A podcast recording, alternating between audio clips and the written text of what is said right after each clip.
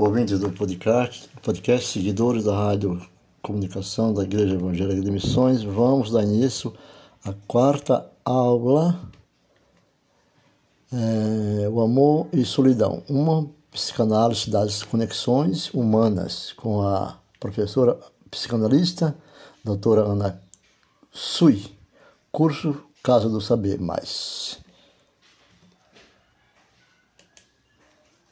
você vai ver agora faz Amor e Solidão, uma psicanálise das conexões humanas com a professora Ana Sui, uma das psicólogas e psicanalistas mais reconhecidas de hoje. É uma ação inédita, entre os dias 31 de março e 6 de abril, sempre às 8 da noite, a gente vai lançar uma nova aula para quem se inscreveu na nossa lista, uma por dia, durante 7 dias. Também é importante dizer que a aula de hoje vai ficar disponível aqui no YouTube somente até o fim dessa noite mais precisamente até as 23 horas e 59 minutos.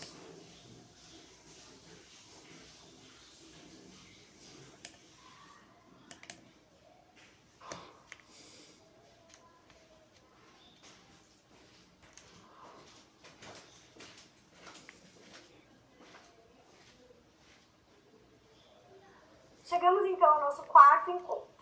Entre amor e paixão. Dois pontos. O tempo mais uma pergunta aqui que nos coloca ah, outras perguntas. Pode Bom, levar? Esse curso É... tem o nome Amor. Você vai mandar sua mãe ter cuidado, então? Cadê sua bolsinha? Justamente porque a nossa Mas pode levar? de Pode, você tem cuidado nisso? Então, quando a gente pensa Oi? em fazer uma certa diferença, uma certa separação entre o amor e a paixão, é alguma coisa que não tão facilmente. Precisa de um certo esforço né, para poder pensar uma diferença entre amor e paixão. Cuidado. E eu vou apostar que é porque a gente nunca consegue separar fato essa diferença enquanto a gente a vive. Então se trata de um trabalho um pouco didático, um pouco um certo esforço mesmo da gente poder pensar nessa situação, que como tudo que eu estou falando para vocês aqui, nunca acontece por completo. né? Então essa noção de falta que a psicanálise está trazendo, né, e eu estou insistindo aqui com ela, é justamente para poder sustentar a imagem de que tem alguma coisa que você está escapando, né? ou seja, tem alguma coisa que escapa à imagem. Quando a gente está no registro imaginário, na psicanálise, a gente está no registro da completude, né? o registro do narcisismo, da nossa imagem no espelho. E ele nos é mais ah, familiar, ele nos é mais agradável, talvez assim a gente possa dizer. Isso para dizer então que na paixão e no amor eu vou convidar vocês aqui a fazer um esforço para a gente poder separar e depois a gente pode pensar em aproximações também entre elas, né? É, entre essas duas noções. Talvez a gente possa dizer que os especialistas, os estudiosos do tema do amor, do tema da paixão, cheguem a um certo consenso de que a paixão tem um tempo de duração. E aí a gente pode discutir um tanto quanto sobre a diferença desses tempos, né? Três semanas, três anos, quatro anos, cinco anos, sei lá. Mas tem um tempo de duração. Porque a paixão é, um, ela é muito parecida com uma, um tipo de loucura. Né? E um tipo de loucura no sentido de que no estado de apaixonamento a gente se confunde com o outro. A gente sempre se confunde com o outro. Mas no estado de apaixonamento fica muito difícil de não se confundir com o outro. Né? Ou ainda, a gente acredita que eu e o outro fazemos um só, de alguma maneira. Nesse texto que eu falei para vocês na aula passada também, acho que na revisada também, ah, do mal-estar da civilização, de Freud, ele diz alguma coisa que no, estado de, no auge do estado de namoramento, as fronteiras entre um e o outro. Ou seja, fazemos um só. Né? Eu e o outro fazemos um só. Enfim, encontro minha cara metade, minha tampa da laranja. A pessoa existe. E tem que ser a pessoa a me completar.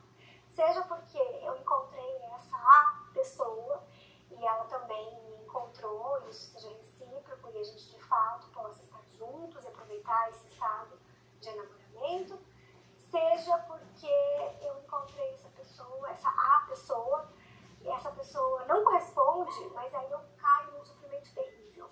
Né? Então, apaixonar-se não necessariamente quer dizer viver essa paixão junto com outra pessoa, mas viver solitariamente isso. Solitariamente eu comigo, ou solitariamente eu comigo na relação com o outro. Né?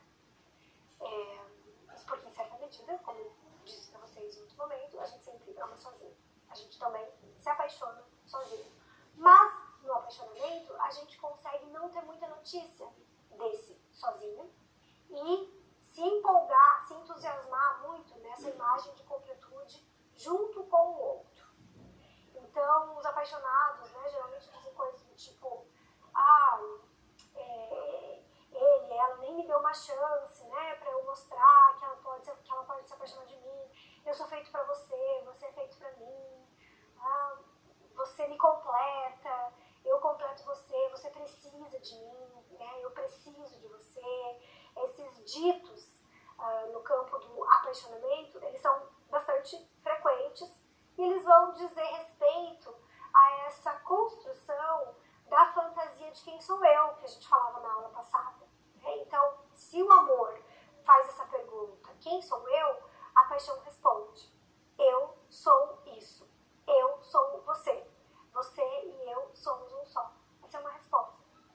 Por isso, a gente é apaixonado pela paixão, porque é uma delícia você encontrar respostas. Né? É muito bom se sentir completo mas é um tormento também. Nesse texto do, do, do, do Marcelo Civilização, Freud vai dizer do amor, o, o, tema amor e paixão na obra do Freud, eles não estão separados, assim, né, tecnicamente. Amor é uma coisa, paixão é outra. Como eu disse para vocês, o amor não é um conceito psicanalítico, a paixão não é um conceito psicanalítico. Então, muito especialmente na obra do Freud, talvez a gente possa dizer que Lacan usa já com mais cuidado esses termos, mas muito especialmente na obra do Freud, em geral, eles aparecem como palavras da língua. Né? Então, não é que ele está fazendo uma diferença no amor e da paixão. No amor e da paixão. E, então, nesse texto, né, ele vai colocar o amor como sendo avesso à nossa civilização, no sentido de que o amor rouba, repito. Então, a, a energia que a gente poderia ter para investir no mundo, na relação com os outros, na cultura, na civilização, a gente guardaria para viver na relação com o objeto amado, com a pessoa amada. Então, a paixão, ela seria contra a nossa civilização, porque ela rouba a energia que a gente teria para investir no nosso pacto civilizatório. Então, ao invés de a gente investir no trabalho, investir no mundo, na relação com os outros, com os tantos outros, no estado de apaixonamento, eu e o outro fazemos um só.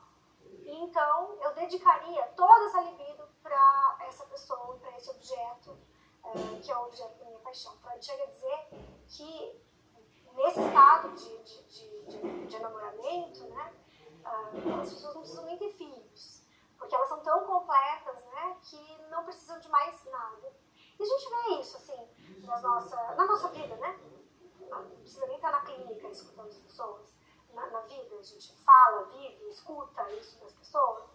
Quanto, uh, quando alguém, às vezes, encontra um namorado, uma namorada nova, a pessoa desaparece. Né? Não, não faz mais nada, fica lá fechado com essa pessoa e tem um tempo isso. Né? Então tem um tempo e aí eu começo a querer apresentar para a família, eu começo a querer sair com os amigos. Então, então tem um tempo de reclusão e tem um outro momento que aí talvez a gente possa pensar que isso já está mais alinhado ao campo do amor, em que há troca. Né? Então há outras parcerias, outros investimentos amorosos que vão acontecer aí nessa, nessa passagem da paixão para o amor, que vai fazer com que então a gente possa colocar em questão que não deixe de ser é, teste. Essa paixão vai poder durar e se inscrever no campo do amor paixão vai terminar. Né? Era só um apaixonamento. Era só um estado de apaixonamento. Que em outra medida a gente pode pensar assim. Será que na paixão a gente consegue inserir um espaço para falta? Será que na paixão a gente consegue inserir um espaço para que nem toda libido seja, seja endereçada para essa mesma pessoa e vai poder fazer outras coisas, investir em outras pessoas, em outras atividades, em outras relações? Ou não? Ou ainda, a gente pode pensar numa outra perspectiva. Será que eu consigo sobreviver à descoberta de que o objeto não era aquela pessoa?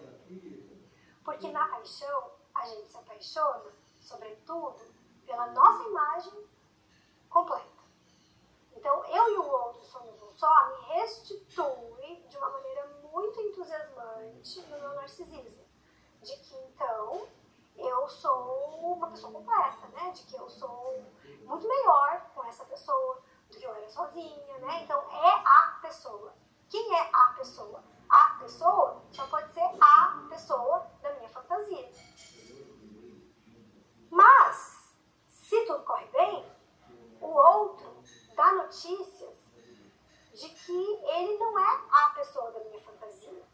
Mas ele é uma outra pessoa no mundo que também estava procurando a pessoa, que eu também vou dar notícias para essa pessoa de que eu não sou a pessoa né, da fantasia dela. Enfim, falta, desencontro, equivocações vão aparecer, né, decepções, frustrações. E aí, por vezes, a gente vai se desapontar com esse outro, né? E aí, nesse sentido, talvez a gente um teste, né? Será que esse desapontamento com relação ao outro, ou com relação à fantasia que eu criei para que o outro vestisse, e ela não vestiu, né? Ou vestiu, mas vestiu só uma manga, né? Vestiu, mas mudou a cor, ou alguma coisa nesse sentido. Será que isso sobrevive à realidade, à vida? Ou será que não? E aí tudo ruim. Nesse sentido, a gente pode pensar que nos nossos tempos a gente vive um momento muito profícuo para as paixões e pouco profícuo para o amor. Por quê?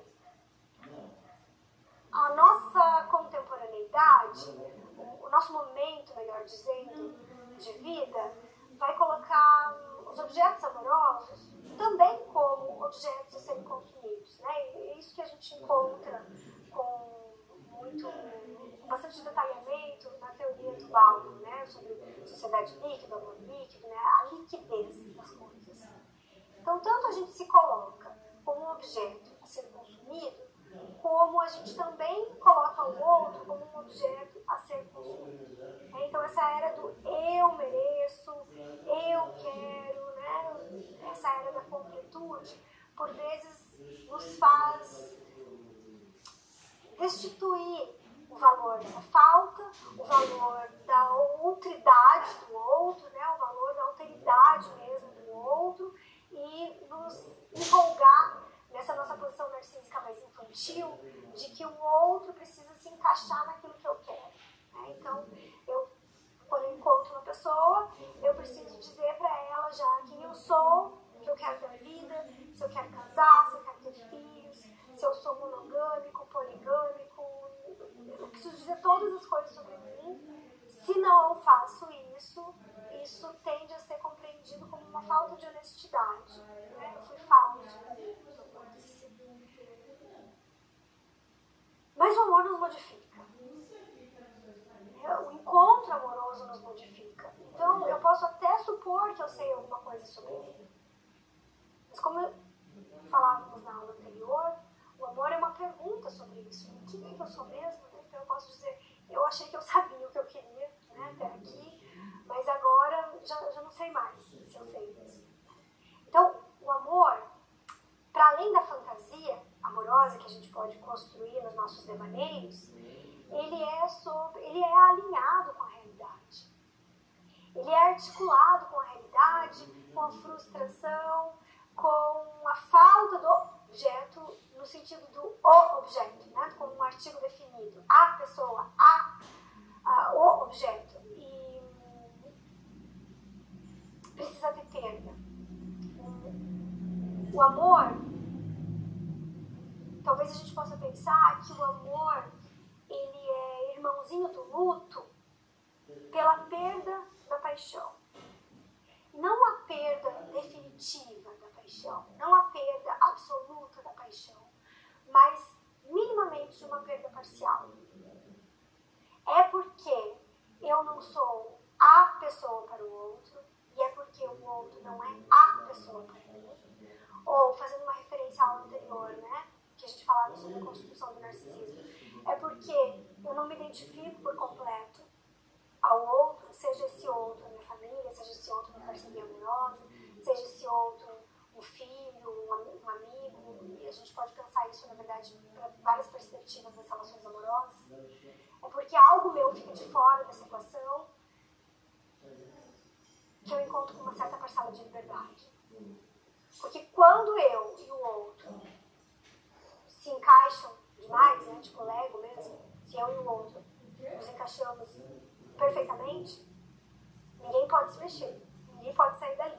Né? Não dá para se modificar, porque senão não vai mais caber. Então, nesse sentido, o amor flerta com a morte. Não a morte última, necessariamente, mas a morte do desejo, a morte do movimento. Porque se a coisa completou, ela está estática, ninguém pode se mexer. Agora, se a coisa não está ajeitando de um jeito, você precisa recalcular e rever e mudar de posição e sei lá o quê, né? Nesse sentido, a gente vai se modificando. E porque se modifica, modifica o outro. E o outro se modifica e modifica a mim. E a gente tem aí essa implicação do movimento, do simbólico, do vivo do amor, para além dessa fantasia de completude, que em última instância é a fantasia que a gente sustenta dentro da paixão, de que eu encontrei a pessoa e não pode ser outra. Né? É a pessoa certa. É a minha cara metade. É, isso é um pouco aprisionante, porque se é a minha cara metade, eu não posso mudar de cara, e nem o outro pode mudar de cara.